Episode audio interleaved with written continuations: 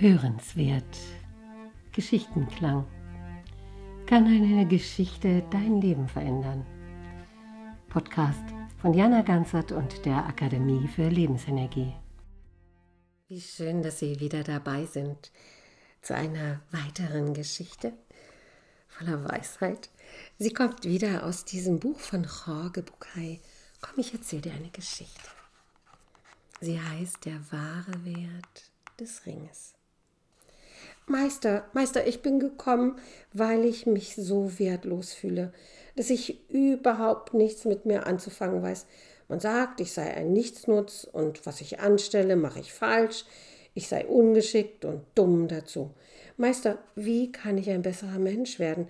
Was kann ich tun, damit die Menschen eine höhere Meinung von mir haben?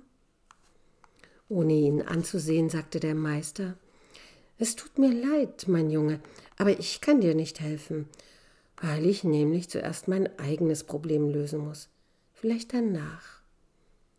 Er machte eine Pause und fügte dann hinzu, wenn du zuerst mir helfen würdest, könnte ich meine Sache schneller zu Ende bringen und mich im Anschluss eventuell deines Problems annehmen.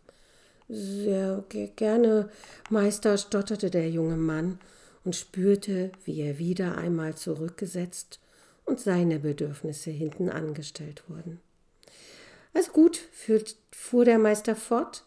Er zog einen Ring vom kleinen Finger seiner Hand und gab ihm den Jungen und sagte Nimm das Pferd, das draußen bereitsteht, und reite zum Markt. Ich muss diesen Ring verkaufen, weil ich eine Schuld zu begleichen habe.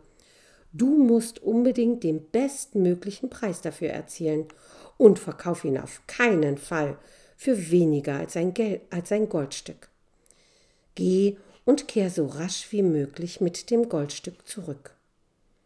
Der Junge nahm den Ring und machte sich auf den Weg.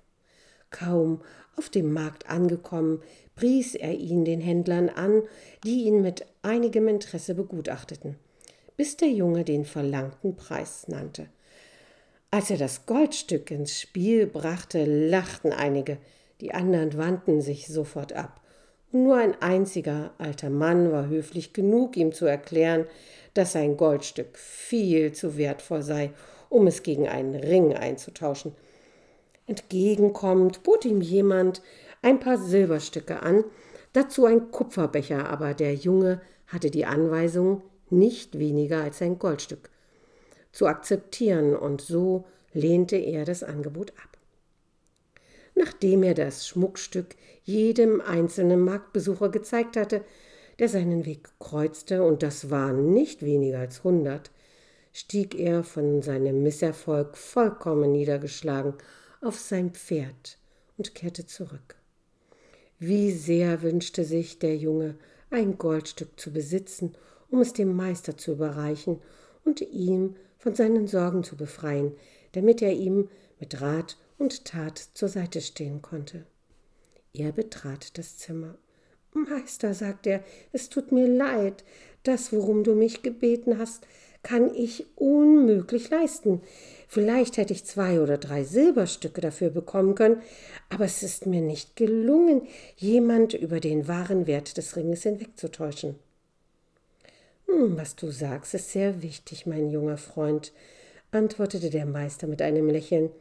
Wir müssen zuerst den wahren Wert des Ringes in Erfahrung bringen. Steig wieder auf dein Pferd und reite zum Schmuckhändler. Wer könnte den Wert des Ringes besser einschätzen als er?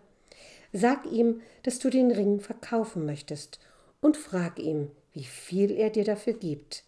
Aber was immer er dir dafür bietet, Du verkaufst ihn nicht. Kehr mit dem Ring hierher zurück.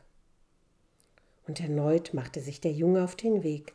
Der Schmuckhändler untersuchte den Ring im Licht seiner Öllampe, und er besah ihn noch durch eine Lupe, wog ihn und sagte Mein Junge, richte dem Meister aus, wenn er jetzt gleich verkaufen will, kann ich ihm nicht mehr als 58 Goldstücke für seinen Ring bieten. 58 Goldstücke, rief der Junge aus.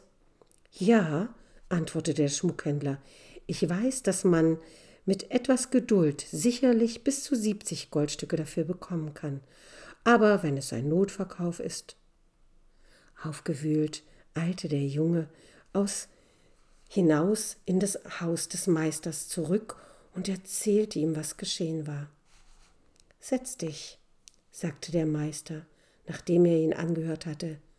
Du bist wie dieser Ring, ein Schmuckstück, kostbar und einzigartig. Und genau wie bei diesem Ring kann deinen wahren Wert nur ein Fachmann erkennen.